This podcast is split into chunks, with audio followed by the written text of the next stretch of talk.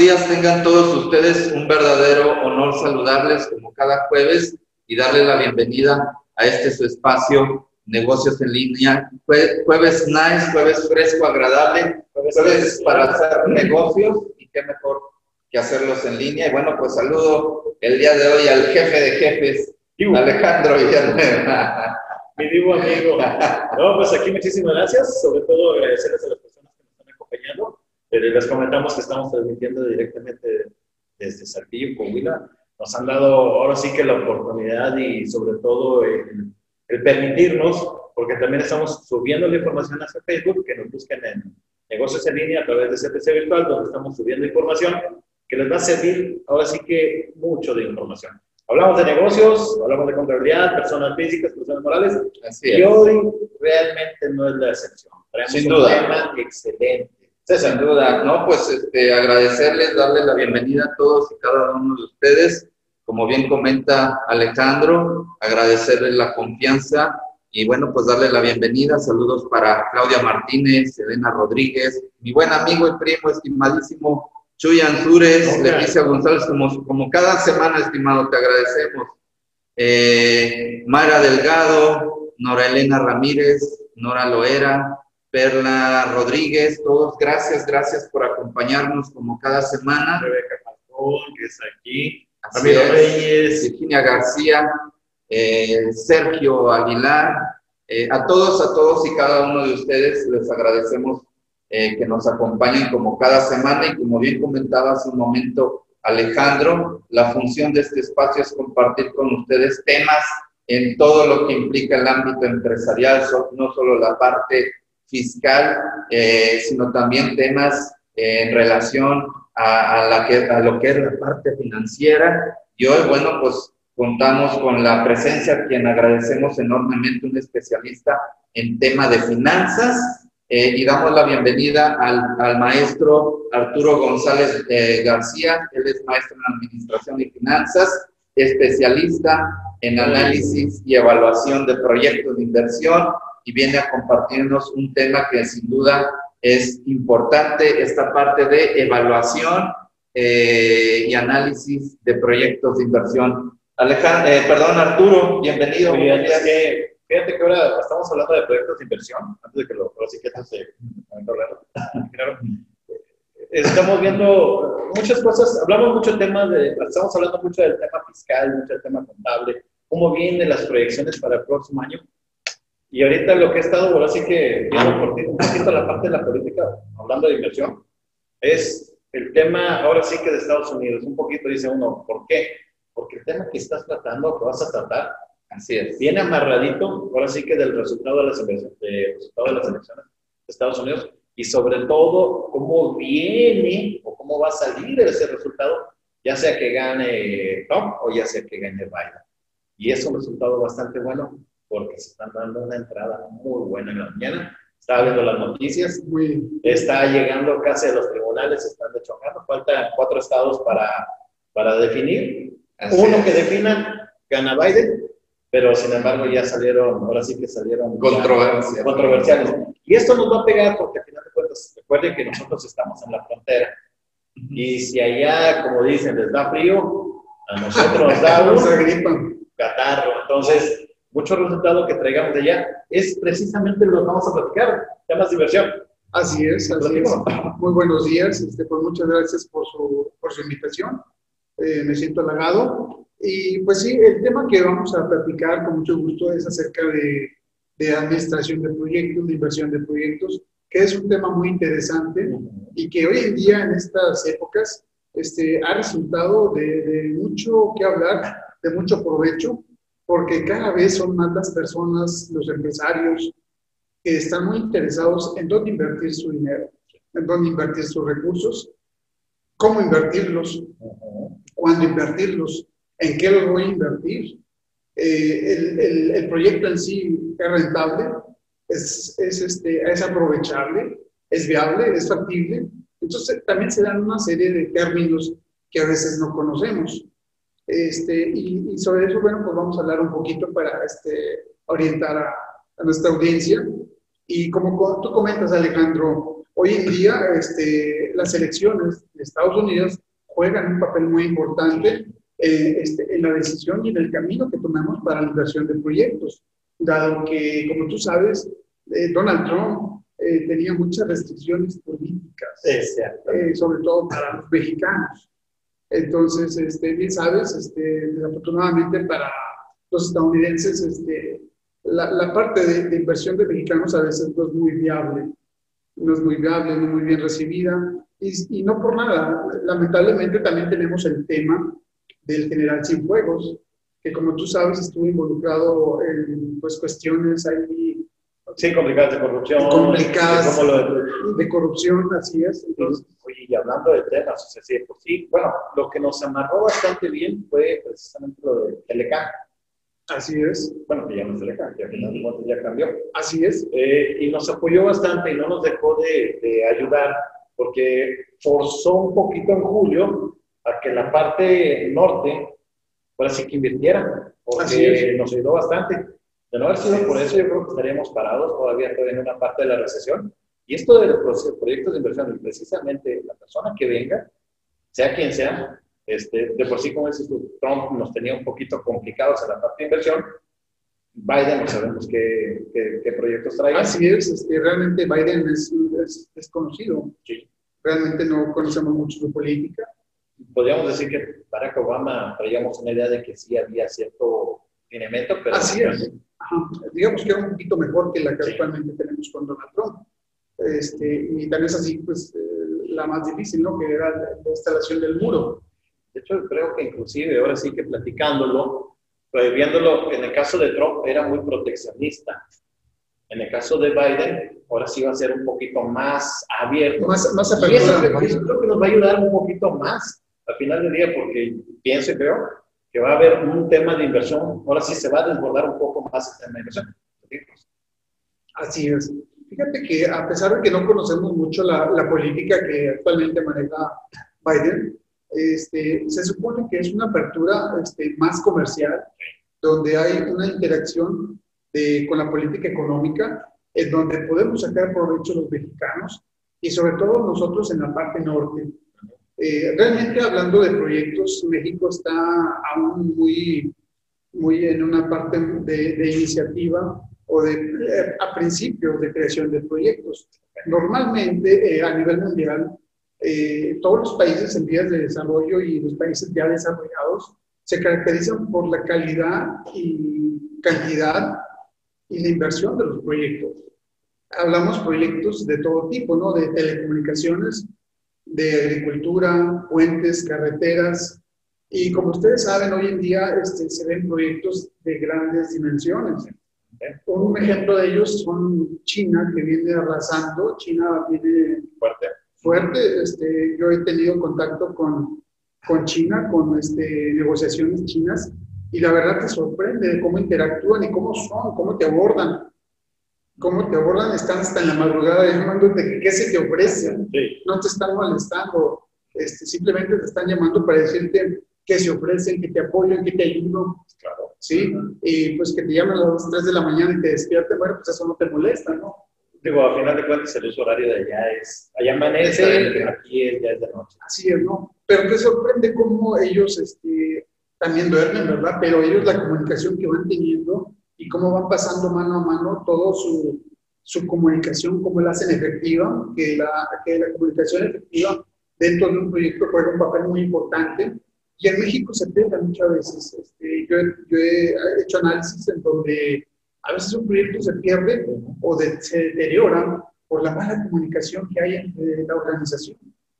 Este, bueno, pero son aspectos ahí que, que, hay que, hay que cuidar. Y ahora aterrizándolo a una empresa, ahora sí que deberíamos cuidar. Digo, ya vimos el macro, que al final de cuentas es a donde vamos.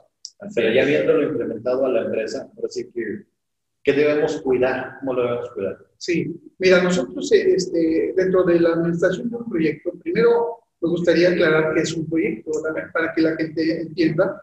En este caso, los proyectos son actividades especiales que son tendientes a realizar una actividad que no forma parte del, aparato productivo de la empresa. Tú como empresa estás dedicada a producir, digamos, botes de agua, produces agua, pero de repente la empresa le empieza a ir bien. Y por X o Y tú tienes este, una necesidad, ¿sí? tienes que atender una necesidad que te ha provocado la demanda de tus clientes. Y esa necesidad, digamos que deriva en otro tipo de productos destinado dentro de agua. Y por eso implica un crecimiento. Ese crecimiento implica que tú tengas que invertir ¿sí? en esa actividad especial que se le denomina proyecto. El hecho que tú te vayas a casar, cuando todos nos casamos, también estás involucrado dentro del proyecto. Es una actividad especial que implica un determinado tiempo, necesita recursos, recursos finitos. Necesitas dinero, necesitas tiempo, necesitas un alcance, definirlo y tienes un presupuesto. ¿sí? La boda eh, se basa finalmente en un presupuesto. Igualmente, todas las actividades comerciales se basan en un determinado dinero, en un presupuesto. Que sería ahora sí lo de proyectar y en base a eso, así es. Definir. En base a ese proyecto, perdón, en base a ese presupuesto proyectamos y vemos qué podemos hacer con ese dinero. Hacemos una planeación de acuerdo a ese alcance y es lo que finalmente nos deriva en una serie de actividades. Eh, debemos de cuidar mucho sobre el total de todas las actividades que están inmersas dentro de administración, pero principalmente cuidando los recursos como es el dinero, ¿sí? el tiempo. Eh, en los países extranjeros se cuida mucho el tiempo, el tiempo de entrega. Eh, por ahí han visto, yo creo que programas de Discovery Channel, la, la, audiencia, en donde muestran la entrega de un producto, de un avión, de una maquinaria, de un equipo, y están contra reloj. Si tú mueves el tiempo, el tiempo te va a costar dinero. ¿sí? Si te tardas un día más, un día más tengo que pagarles a toda la plantilla del personal los sueldos que implica. Por eso es que es importante que no rebases el tiempo establecido. Entonces, es algo que debemos cuidar mucho, toda la administración de los recursos. Por lo tanto, aquí en México, bueno, y a nivel mundial, el, del 100%, el 70 entre el 70 y el 80% de los proyectos que implementamos quebran, frenan. Eso es dinero perdido, es dinero que arriesgó el inversionista y que finalmente no se dio. Así es. Este, eh, como, como un proyecto nuevo o como parte de agregar una característica, característica nueva dentro del, del, negocio. 70 y 80% de los proyectos nuevos que nacen fracasan. fracasan o sea, al final del día es un porcentaje muy elevado y, tomando en cuenta sobre todo, digo, si nos vamos a la experiencia por allá de la crisis del 94, una característica que se dio fue pues finalmente 94-95, ¿no? Despidos masivos, ¿no? Y finalmente este hecho desembocó en la cultura de emprender. Actualmente, con la situación que nos toca vivir de la pandemia, sin duda que esto va a desembocar en despidos y en consecuencia el hecho de tener que emprender en proyectos. Finalmente aquí, eh, digo, a lo que quiero llegar, eh, Arturo, eh, Alejandro, es cuál sería ese previo para evitar caer en esa situación, porque aquí ya no lo vemos solo como de que, ok, hay una alternativa de inversión, sino como, pues, vaya, tengo que hacer algo porque finalmente tengo que lograr el sustento del día a día. ¿Cómo evitar caer en ese porcentaje tan dramático? Y, ¿no? de ahora sí que el pensamiento mexicano es, dale, ahora sí que vamos a ver, en el camino vemos cuánto cuesta. Ya ahí vemos cómo le, hacemos. Ahí vemos cómo dirán, ¿no? mira, dale, ¿qué, ¿qué, vas a ocupar? Ah, pues, mira, ahorita con lo de COVID, precisamente una de las plantas maquiladoras con las que estamos trabajando, eh, me di cuenta de, llegamos y empezamos, ellos se dedicaron o se dedican a lo que es la, eh, precisamente lo que es eh, la costura de los asientos de los vehículos. Como el trabajo de los vehículos disminuyó considerablemente, pues bajó su operación, pero hizo algo muy inteligente. Empezó a coser lo que fueron batas, lo que fueron cubrebocas, lo que fueron implementos quirúrgicos, y la misma actividad de costura, resulta que eh, la empresa en la que estaba trabajando en Estados Unidos le pegó y lo contrató durante cinco años. Ya. Y lo interesante es, bueno, ¿y ahora qué hago? Pues para eso tuvo que haber hecho un proyecto, porque obviamente su, pues, su planta estaba destinada a, a sillones de autos y ahora la estaba aplicando hacia otra cosa. Y fue muy interesante porque precisamente diseñó el proyecto, los alcances, el programa, los tiempos, y le ayudado bastante. Sí, eh, mira, los proyectos finalmente tienen que planearse mucho. Esta es la palabra. Se tienen que planear. Entonces, en México carecemos de esa cultura, de esa planeación y sobre todo de esa, de esa cultura. Eh, como comentabas, Alejandro, a mí me ha tocado mucho eh, platicar o intervenir con empresarios mexicanos y, este, y la verdad es que sí son muy buenos emprendedores. Como comenta este, César, hay muy buenos emprendedores, pero recordemos que un emprendedor es una persona que a bien se cierta tiene mejores características que, que, nosotros y tiene la capacidad de, formular o, o, realizar un proyecto. Y todo lo que hacen, todo les pega. Yo conozco personas que no tienen estudios, pero que toda la actividad que realizan les pega. Pero llega un límite, hay un límite que estos empresarios este, se topan. ¿Por qué? Porque finalmente sí tiene que ver la educación, la cultura, eh, la planeación, el uso de los recursos y sobre todo cuidar la rentabilidad. Y eso no se da por, mera, por mero conocimiento empírico. Tienes que tener un conocimiento base bien, bien estricto sobre la, el, adecuado uso de esos recursos. Como dice César, como acaban de comentar, el 70-80% de, de los proyectos mueren no tanto por la idea, no tanto por la visión, sino porque no lo proyectaste y aunque lo hayas proyectado, lo hayas llevado a cabo, sino como un proyecto no es rentable en los primeros seis, ocho meses, te come el mismo proyecto. Yo les puedo así que literal, te come el mismo proyecto así es. y ya no lo puedes mantener aunque la idea sea muy buena. Así es. ¿Cómo lo podemos hacer? Eso es algo que, así que, dame un tip porque yo ahorita tengo la idea de decir, ¿sabes qué? Voy a poner afuera de mi negocio lo que es una canastita de, de dulces. Pues sí, pero para poner esa canastita de dulces, necesito la canasta, necesito los dulces, necesito el permiso, no voy a pasar ahora sí los del COVID, eh, necesito pagar el piso al SAT. ¿Y qué más? Porque no todavía es, eh, no todavía es precisamente poner la canastita, sino cuánto tiempo, qué es lo que vas a vender, cómo lo vas a vender, qué, qué podríamos hacer ahí. Y, también contemplar el riesgo, los riesgos ah, que a veces no evaluamos, que no contemplamos, okay. que tienen mucho que ver. Todo parece bonito y todo, todos te dicen que sí, sí, pero no te hablan a veces de las cosas este, secundarias, las desventajas, las desventajas a las cuales te vas a enfrentar y que finalmente también es un factor muy importante a contemplar.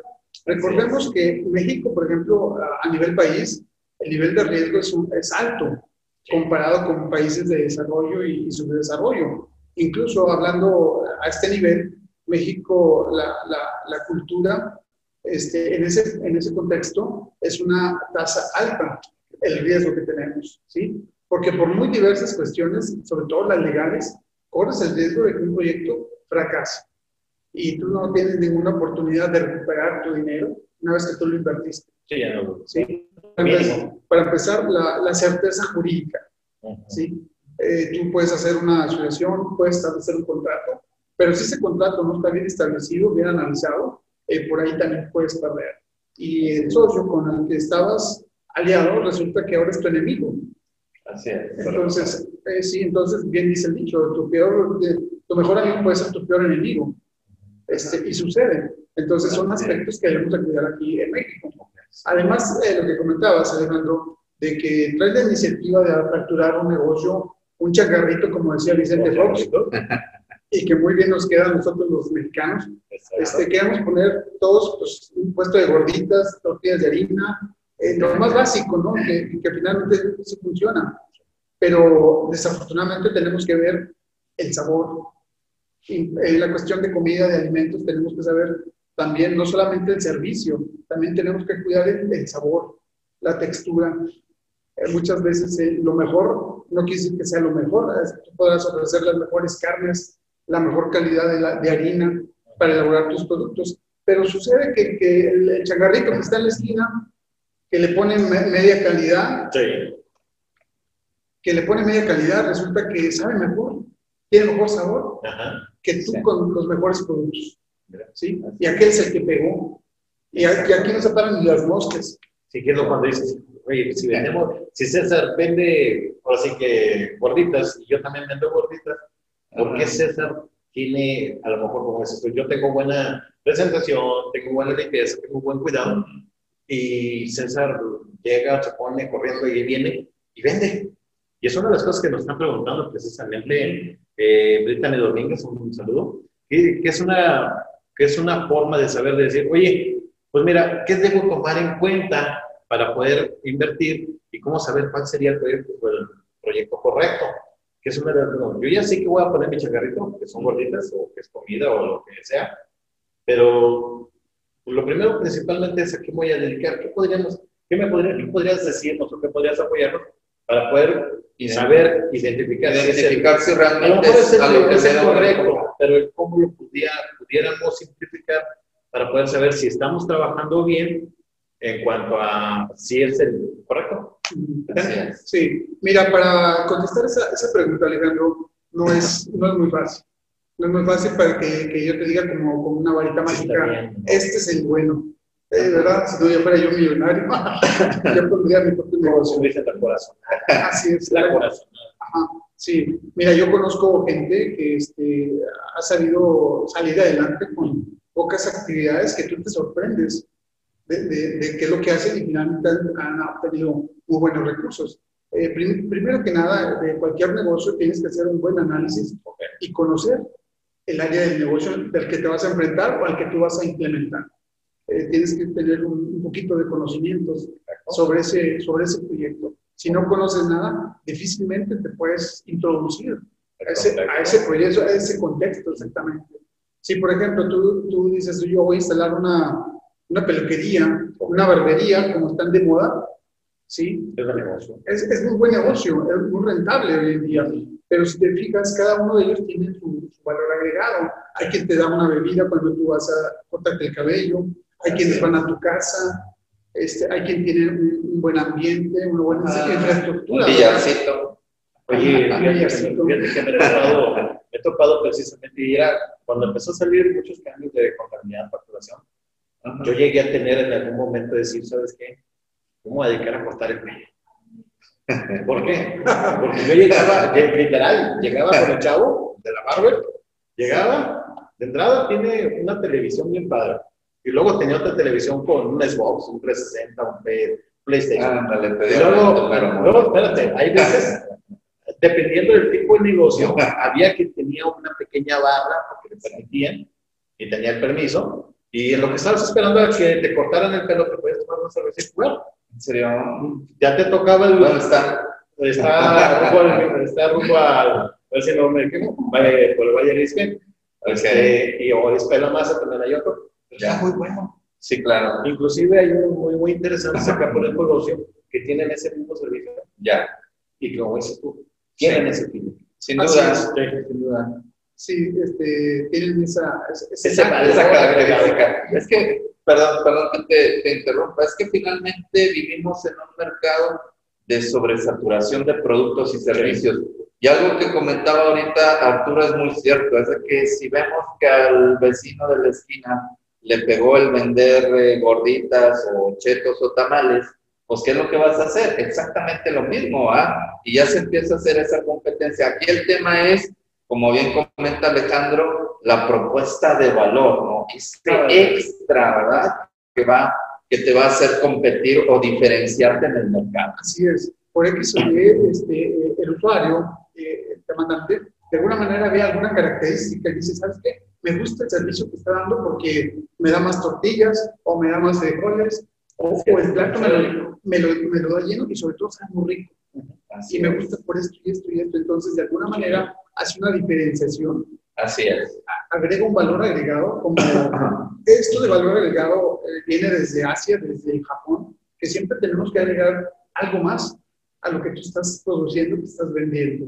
Y nosotros tenemos que cuidar ese, ese, detalle.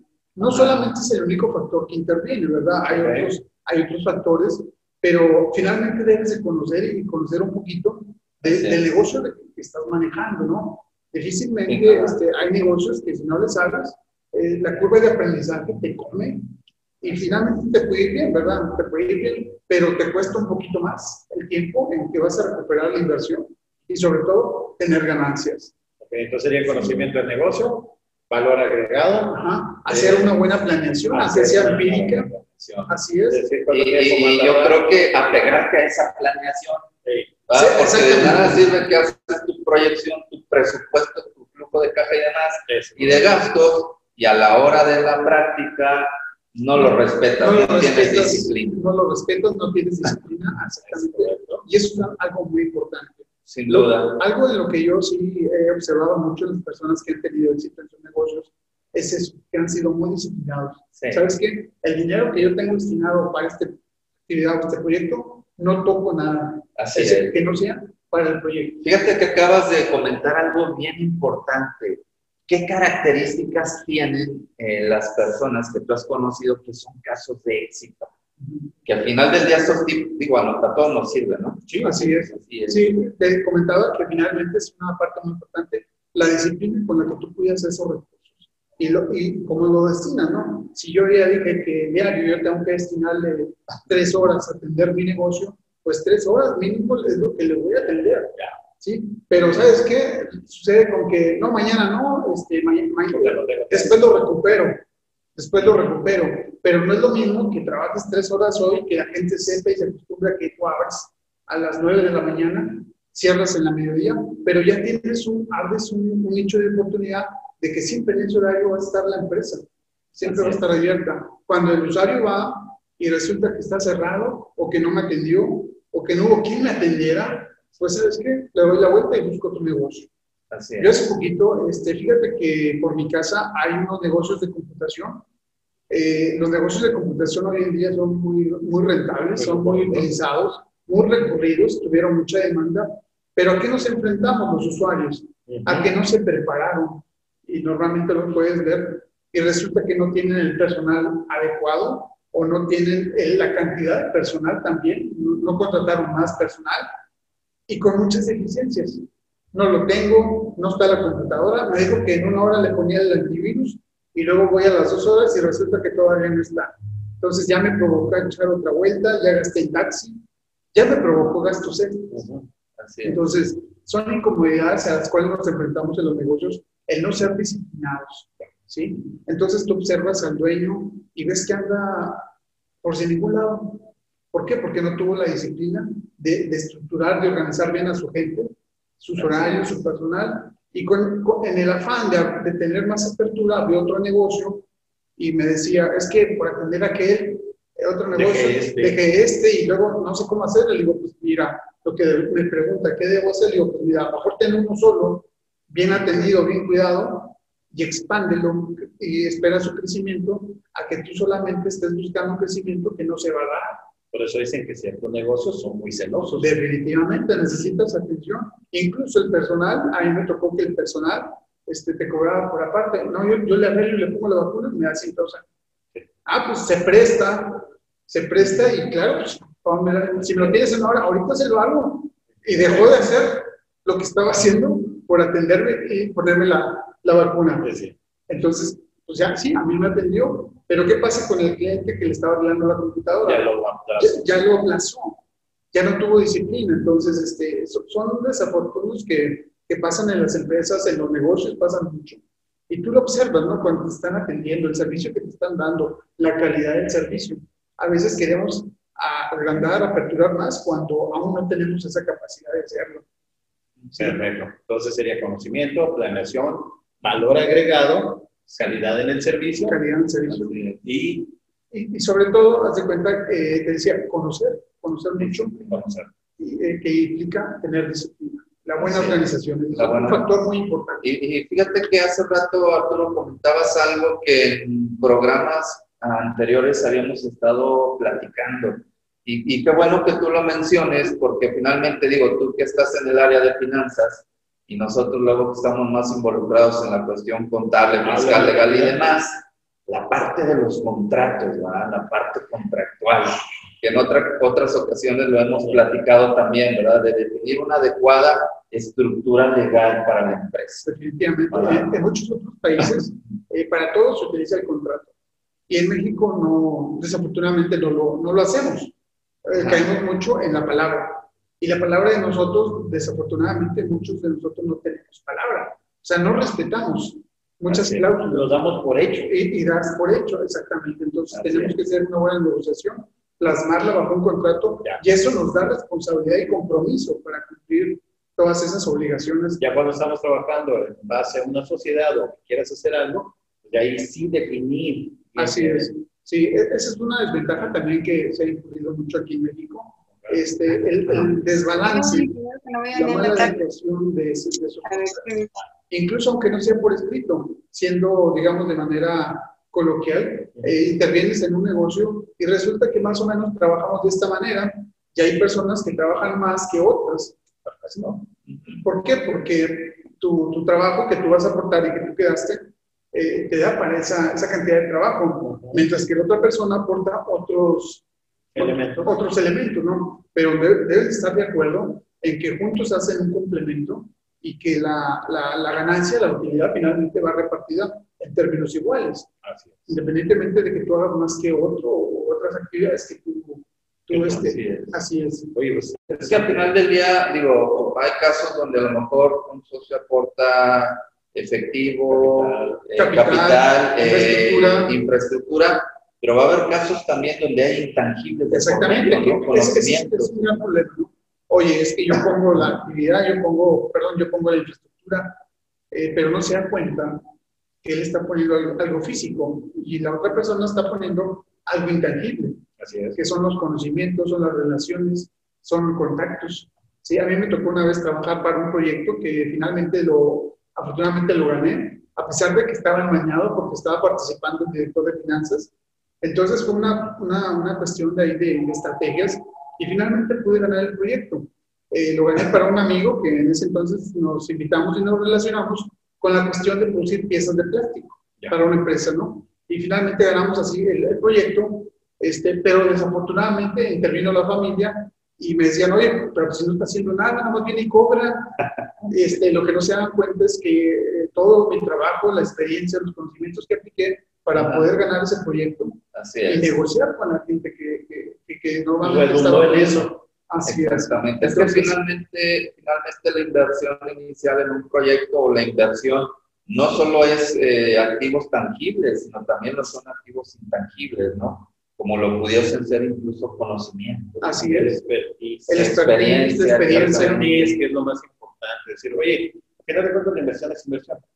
Pero el expertise es lo que puede hacer que se mueva ese proyecto. Así es, que tu dinero se mueva y que sin duda hay que aprovechar las relaciones, la comunicación que tengo, este, todos los aspectos. Y la contraparte debe entender ese, ese conocimiento. Fíjate que ahorita que nos hacían la pregunta, bueno, ¿y cómo puedo saber yo eh, si voy a tener éxito o no en, en, ese proyecto? Por el simple hecho de la corazonada, como dice Alejandro. Este, pero la realidad es que algo que comentaba Arturo es muy cierto. ¿Qué conoces tú de ese negocio? ¿Qué experiencia traes? atrás. O sea, eh, sabes por lo menos, tienes antecedentes fundamentales que al final del día esto no va a, no va a garantizar, garantizar el éxito, pero finalmente es, este, pues ahora sí que un punto a tu favor que da mayor posibilidad de que te vaya bien en el proyecto. Que me imagino, al final de cuentas, ahora sí que es, si yo, si mi negocio es, vamos a llamarlo un ejemplo, vender chicles, un ejemplo, por poner un ejemplo, vender chicles, pues no voy a, no, no voy a empezar a, tener un negocio de refacciones. Claro. O sea, yo buscaría que estuviera, de, ahora sí que de mi, de mi, de mi actividad, fuera algo que estuviera relacionado. Exactamente. Estuviera relacionado, estuviera relacionado a mi giro para poder tener un contexto de que es algo de lo que me falta. Porque ahora sí que si voy a vender abón, pues a veces tengo que ponerme las cremas, para saber si funciona el labor. y en el caso de lo que es, ahora sí que es tu negocio, para que pueda ser algo más todavía más aterrizable, creo que supongo que debería ser algo Así exactamente. Que esté girando. Que sea en torno, en torno a lo que tú ya estás trabajando.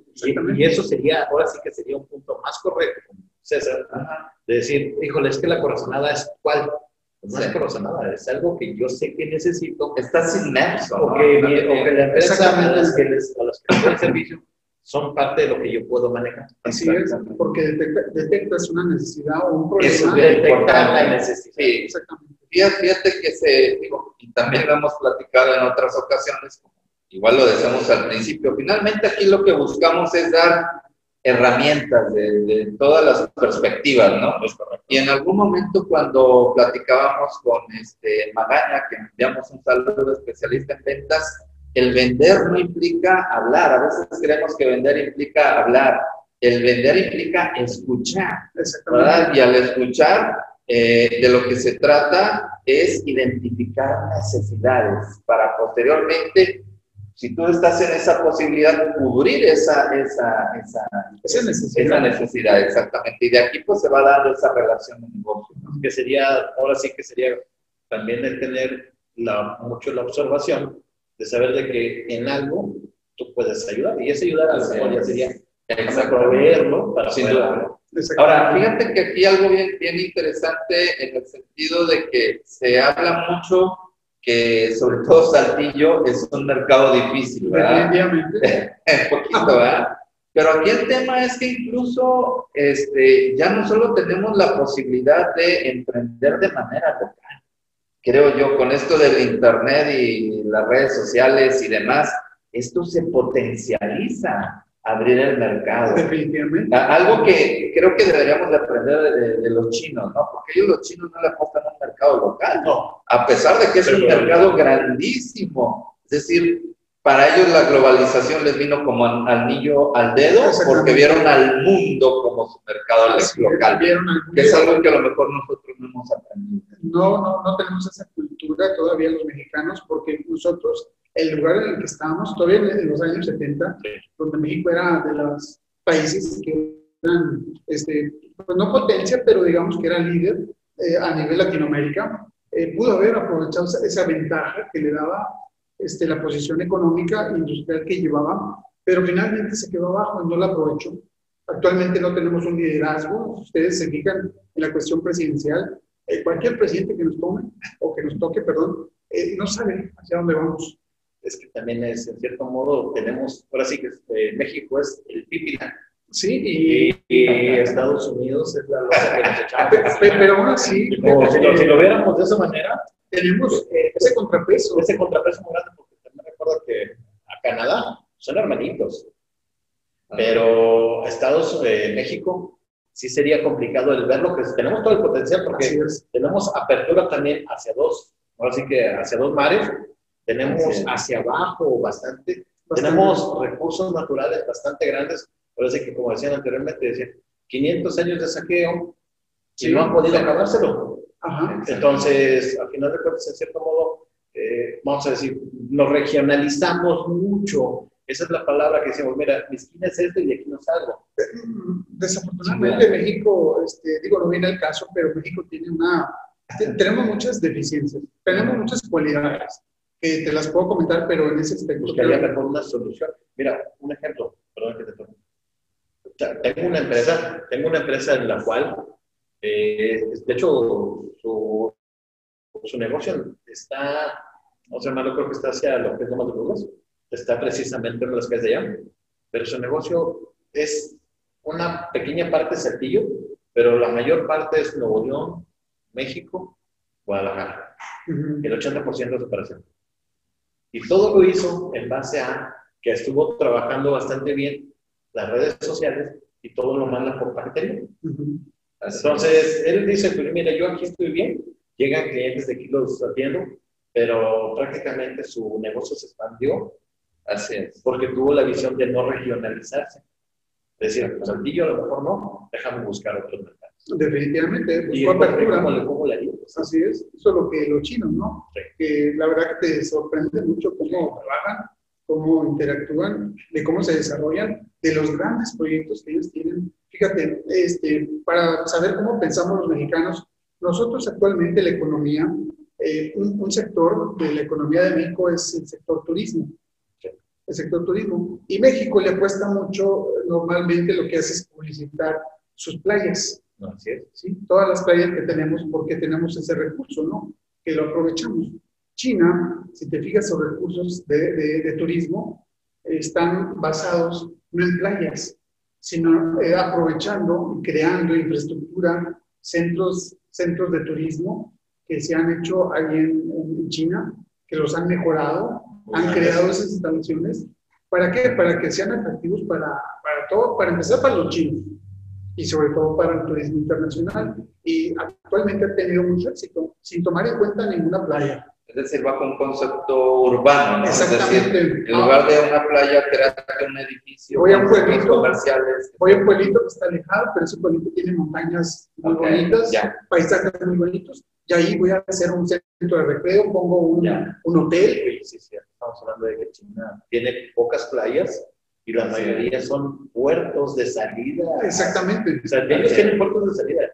Pocas playas las utilizan como turismo, pero tienen la mayor parte de esos puertos son embarcaderos. Así es. Y nosotros también tenemos algunos de ellos, como San Miguel de Allende, que es un pueblito, pero es un pueblito de hace muchos años, ¿sí? Que lo utilizamos, que nos gusta a todos, pero turismo nuevo como China, que crea juegos eh, innovadores, este, Ferias, oye, me han metido mucho a las ferias de exactamente. tecnología, ferias de operación.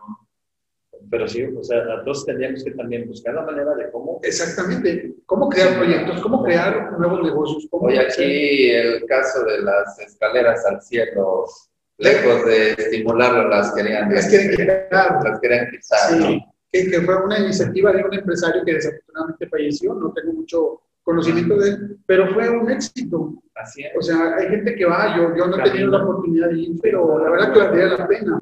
Entonces, ¿por qué en lugar de mejorarlo, de enriquecerlo, Sí, de, claro. de- de que el municipio ayude y que, digo, el municipio por dar un ejemplo, pero que todas las, las organizaciones La iniciativa privada también. Ajá, entremos y conformemos una área atractiva para que tengamos todos un beneficio.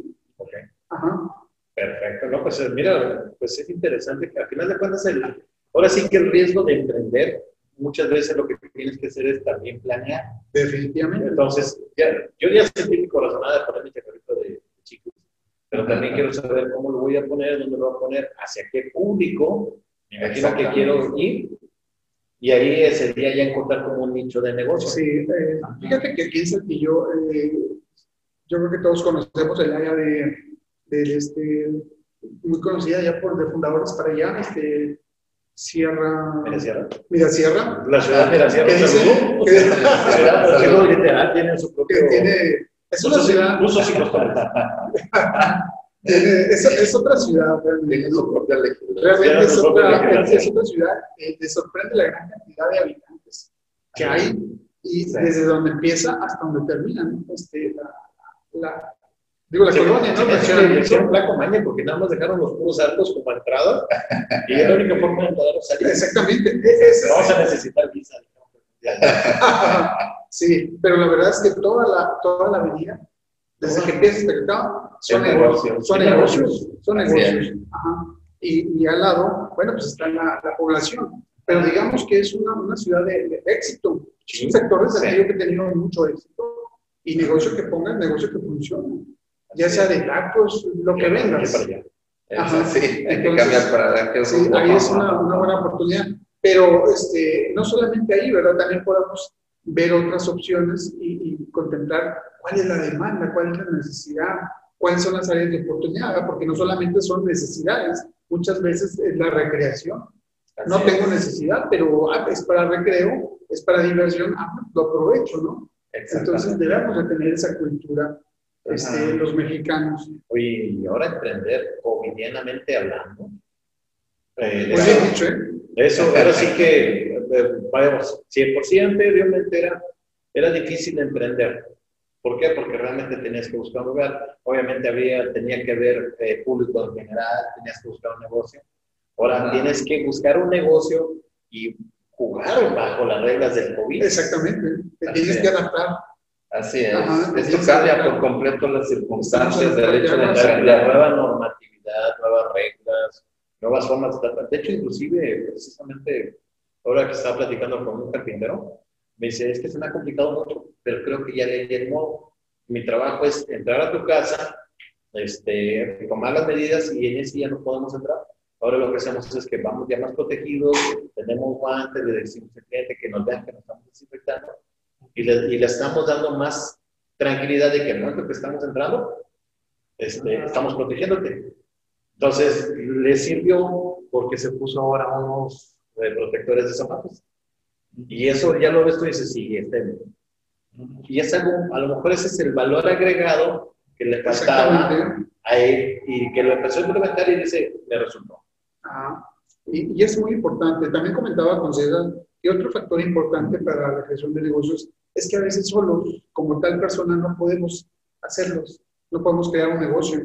Así eh, Esto sí, este negocio es un poquito más grande, eh, tenemos una visión, pero, pero lamentablemente a veces solo no lo podemos hacer. Y por eso hacemos unión con César, contigo Alejandro, y juntos, en un buen planeación, en un buen acuerdo, lograr y, hacer buenos negocios. Así es, potencializar. Eh, potencializar en la justa partida, porque muchas veces este, resulta platicado con César que vas, ¿no? Y, resulta que tú lo tienes, Alejandro, pero resulta que tú eres el que lo recibe, tú eres el que le hace el contrato, tú eres el que vende, y tú eres el que va a hacer la, carpintería, eres el todo, todo, y no se tiene duda de que tengas esa capacidad. Pero también te van a hablar por teléfono y también vas a tener una reunión y vas a tener otra serie de actividades, entonces te vas a perder y no vas a poder con tanto. Entonces, por eso hay que compartir y delegar responsabilidades, hacer equipo de trabajo, que es algo que no sabemos hacer en México. Por eso las empresas vienen y piden que sepamos trabajar en equipo. Aquí en México, desafortunadamente, no sabemos trabajar en equipo. Por ahí anuncian que trabajamos en equipo. Este, no es cierto. No, es no, 035, donde quieras, mucho. Ajá, entonces este, tenemos esa gran desventaja. Eh, no sabemos trabajar en equipo, somos muy celosos, somos muy envidiosos. Sí, eh, fíjate, perdón que, que, te interrumpa, este, la parte de profesionalizar los negocios. Definitivamente. Y esto no es otra cosa, esto no es otra cosa que definir una eh, estructura corporativa adecuada. Es decir, hablamos ya de gobierno corporativo, por pequeña que sea la, la empresa, incluso el definir una estructura organizacional y luego lo has platicado tú, Alexandro, la parte de, oye, pues por lo menos ten un área de ventas, un área de operaciones y un área de administración y finanzas. Fíjate que es algo muy interesante. Me ha tocado ver empresas familiares en los cuales el, ahora sí que el papá inició con un proyecto, ahora sí que cuatro veces, y que los hijos lo tienen. Y esa empresa se volvió familiar y con los años creció de manera considerable ¿Cómo es esto? No llegó a tener un gobierno corporativo o una noción. Y he visto libros que dicen cómo, cómo cambiar tu empresa familiar a una empresa. Así, es, porque tienes que profesionalizar. Tienes que profesionalizar. y dejar, es decir, comentaba hace rato que por mucho que sepas, tú tienes una capacidad y, y zapatero tus zapatos, ¿no? O sea, hasta aquí llega mi ámbito, mi alcance. y para acá es el de finanzas, para que es el de administración y le voy a dejar esa actividad para que él la desempeñe.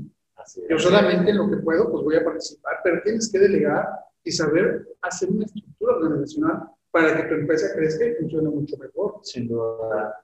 No, y, lo platicábamos incluso antes del, programa, antes del programa. los problemas que luego nos toca ver por la inadecuada estructura corporativa. La, toma de decisiones, Exactamente. toma de decisiones que, no son las adecuadas y, cómo se organiza la empresa. Y digamos, los pequeños negocios.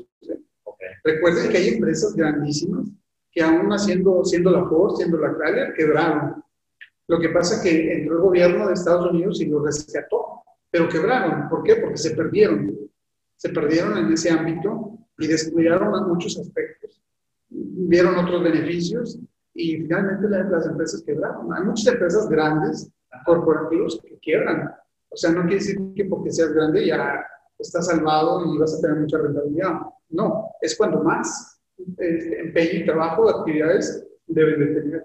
Así es. Pues saludamos a todos los amigos que están en Facebook y que nos están viendo. Un saludo también de Daniel Sandoval, ahorita que nos está, que nos un saludo, que nos está viendo por todo. Lo de Calete, Caletillo, un abrazo, mi estimado Daniel Sandoval, que por cierto también ahora para noviembre ya estamos estructurando nuestra agenda de eventos, por ahí vamos a tener temas en relación al cierre anual de sueldos y salarios, con la participación de nuestro buen amigo Sergio Sánchez Delgado. Ya próximamente estén al pendiente, ya tenemos por ahí una fecha tentativa, 27 de noviembre. La contadora Dorita. La, ah, también la contadora Dorita, que por ahí nos va a estar dando un tema en un curso sobre eh, seguridad social, aspectos básicos para quienes apenas, apenas se están arrancando en el manejo de lo que es el SUA, el ICE y todo. Oye, siempre bueno, una de las cosas que siempre me preguntan es en el caso del SUA, es cómo se hace la captura, cómo lo generamos, cómo hacemos los pagos oportunos, cómo hacer la conciliación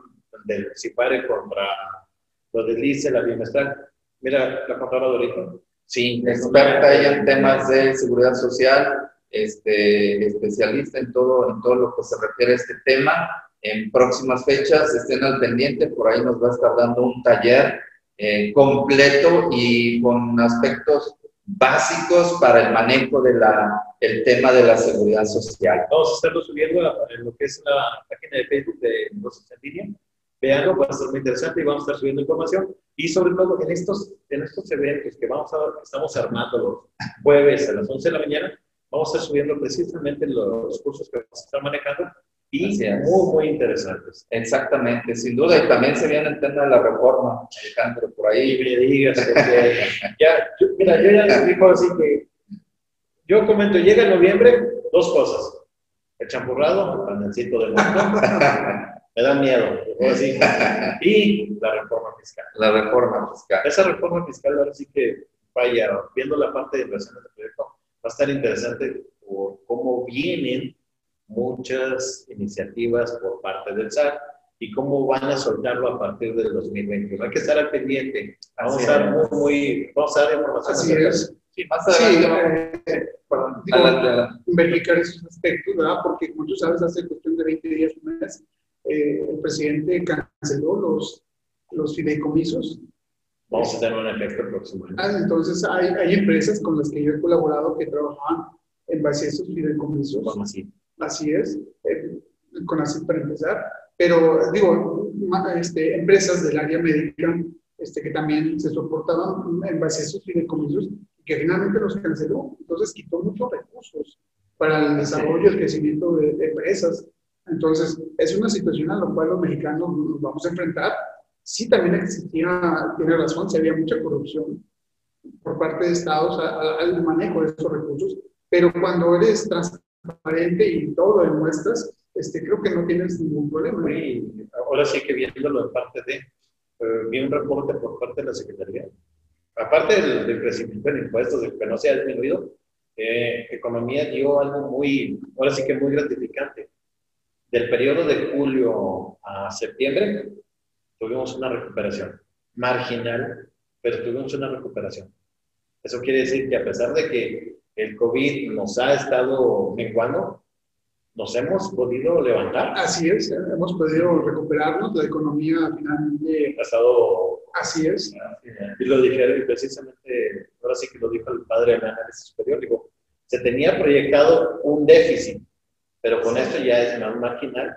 No tenemos el crecimiento que vamos a tener, de hecho, no está estipulado, pero precisamente ya el crecimiento ya va a ser, o el decrecimiento ya es Así es, tal vez sea un crecimiento mínimo, digamos, pero afortunadamente ya es, ya es una ventaja y creo que hay que continuar con esa tendencia. Y eso hay que tenerlo en cuenta apoyamos el proyecto. Definitivamente, ¿no? Eh, un tema más que me gustaría agregar así rápidamente es que los proyectos de inversión también, este, esto que hemos platicado, digamos que es la parte ponderada del entorno, pero ya, ya tangiblemente hay otros aspectos que consideramos que viene siendo la tasa interna de retorno que te arroja un proyecto, el, valor actual neto, el beneficio costo, que son variables, que son factores que finalmente te determinan, es la, la cereza del pastel, las que finalmente te llevan a tomar una decisión si el proyecto es rentable o no. Sin embargo, no son los únicos aspectos que debemos de contemplar, porque puede ser que estos proyectos este, estén basados en esas variables y te arrojen positivo, pero posteriormente otros aspectos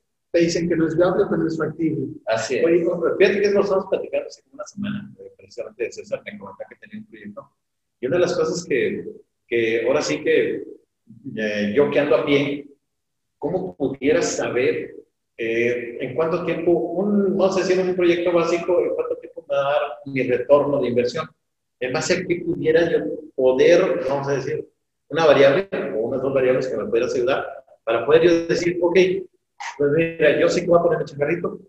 Déjame ver en cuánto tiempo pudiera tener una variable o que me pudiera apoyar en dos o tres variables para saber si en un determinado tiempo voy a tener mi, inversión. Tu retorno. ¿Cómo sería? ¿En base a qué lo planearía? Mira, este, esa situación se hace en base a un flujo de efectivo.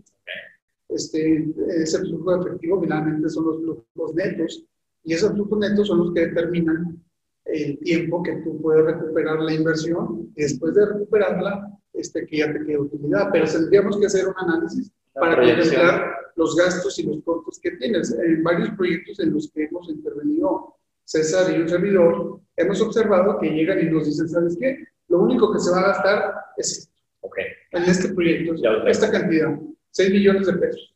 Y resulta que cuando analizamos el proyecto, eh, son una serie de gastos y de costos, incluso los impuestos, que no lo tenían contemplado. Los tiempos, que por eso cuando dices, ¿sabes qué? Voy a invertir durante un mes, este, pintura, voy a invertir eh, los gastos preparativos, preparativos eh, voy a invertir esto, pero yo tengo la idea de que si ya empieza, voy a empezar a ganar por mes. Tanto. Así es. Entonces, hacen una mala proyección que no contemplaron otros gastos y nosotros lo que hago es demostrarte que sí hay gastos, que sí hay costos son. Es, que ese es el medio de la Al final de cuentas, es decir, oye, pues mira, yo voy a abrir a lo mejor este proyecto, para esto necesito A, B, C, D y E, Así es. que es la inversión que voy a requerir, pero también es el tiempo en que lo voy a, a recuperar. Así es. La primera fase te dice que es la recuperación. De así es, sin saber cuánto ingreso.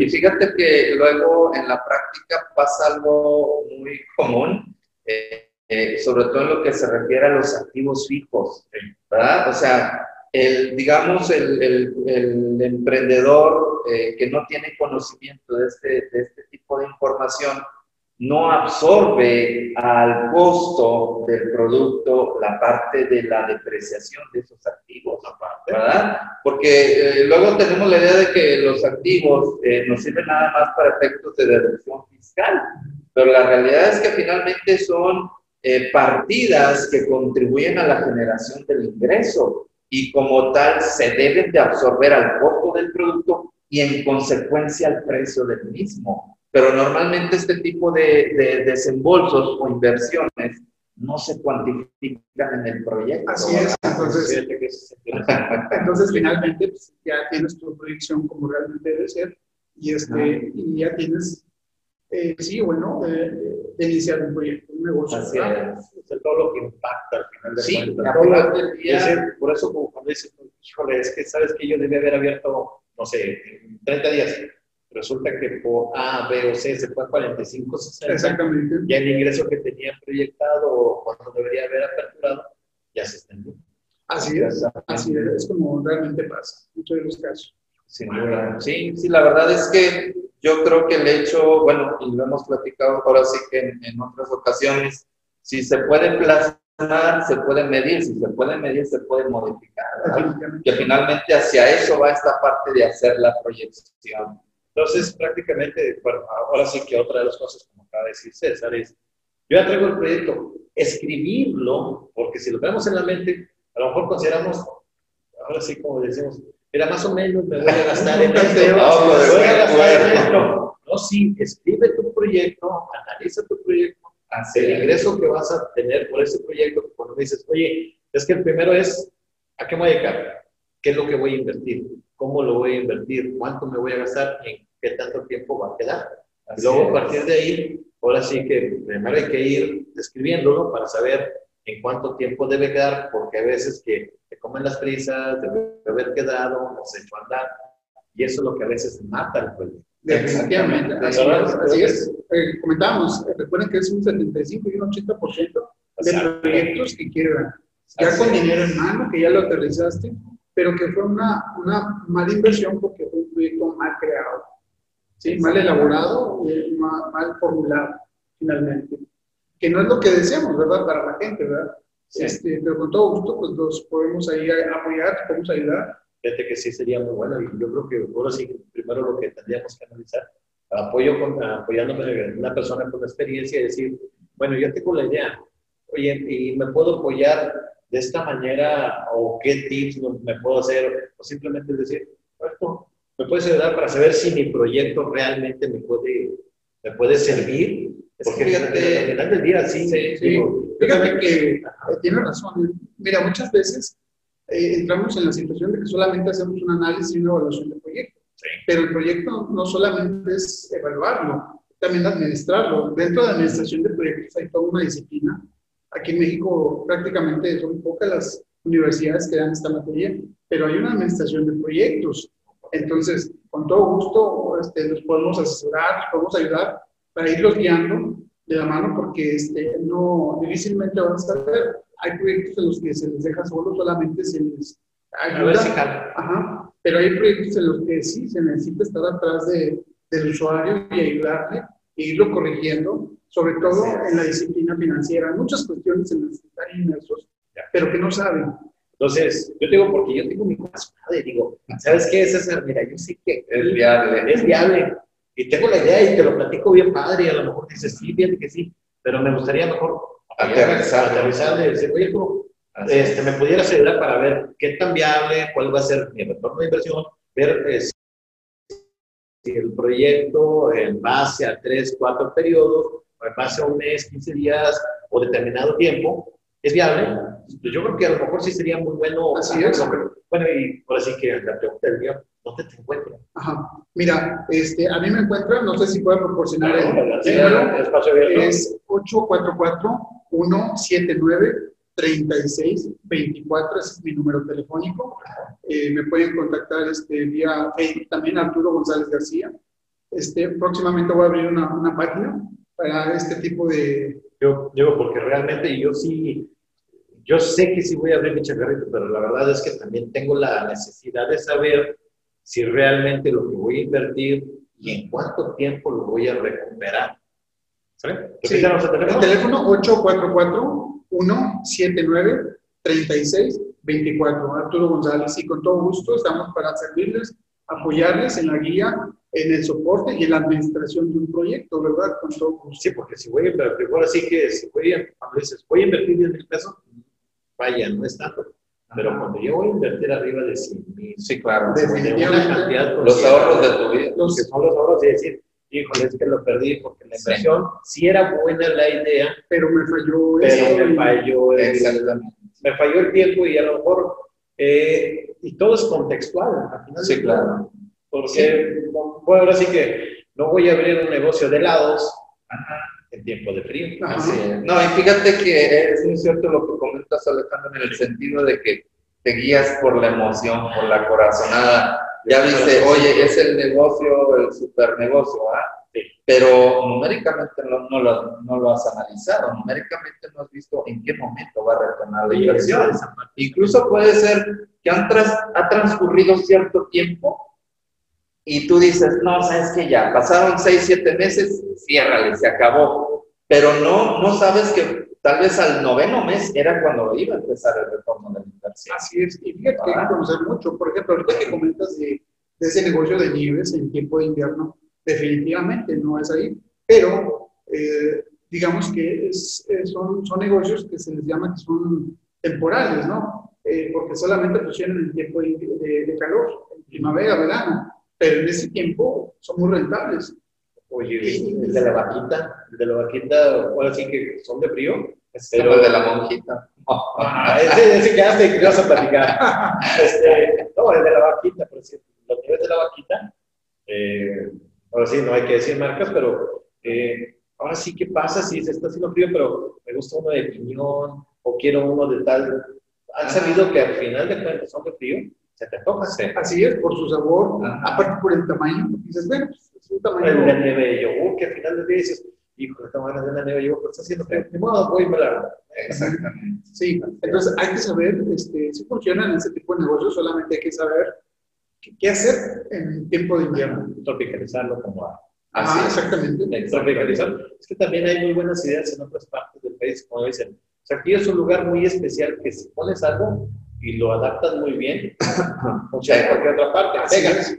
Pero hay, que, hay muy buenas ideas que podemos tropicalizar al, ahora sí que lugar, o que simplemente las ideas que tenemos aquí a lo mejor no pegan aquí, pero pegarían en, en, en algunos lugares. Eh, definitivamente. Sin duda. Fíjate que una vez, igual, a lo mejor lo estaba cocinando y no la idea. Cuando todavía podíamos ir a San Juan de los Lagos, yo veía que nadie, que todos vendían este, lotes y demás, y decía, aquí me gustaría para poner un negocio tipo este, conitos de, conitos de, ¿cómo se llama? De maíz. No se puede decir nombre, pero un lote. Haciendo okay. lote como lo conocemos aquí cada fin de semana. Y pegaría bastante bien. Sí. Pero es tropicalizar la idea y llevarte a la otra parte. Así es. Y ahora ya pegaría, no aquí, sí, claro, en otra parte. En, en una ocasión, fíjate, pasó una experiencia. Este, yo estaba, iba con mi familia, iba con mi esposa, y nos paramos en un, en un localito, un señor que, que vende lotes. Uh -huh. Era un domingo y tenía su camionetita, este, muy, muy, muy, muy humilde, ¿no? Nos bajamos y entonces yo saco un billete de 200 y le digo, oiga, ¿tiene feria? Diga, ¿cómo da los elotes? A 20 pesos, ¿cuántos quieren? Y tenía una camioneta repleta de, de lotes, sí. ¿no? Le pregunto, ¿tiene feria de uno de 200? Y luego saca el dinero, pero saca un montón más y paga. Dije, déjeme ver. sí. me, me, sentí muy poca cosa. Y dijiste, oh, sí, este, me dijo, no, sí, sí tengo. Ajá. Y me peleó. Pero la cantidad, digo, ¿desde qué hora está puesto? Dice, desde las 10 de la mañana. Dice, y todo el día tengo lleno. Dice, me va súper bien.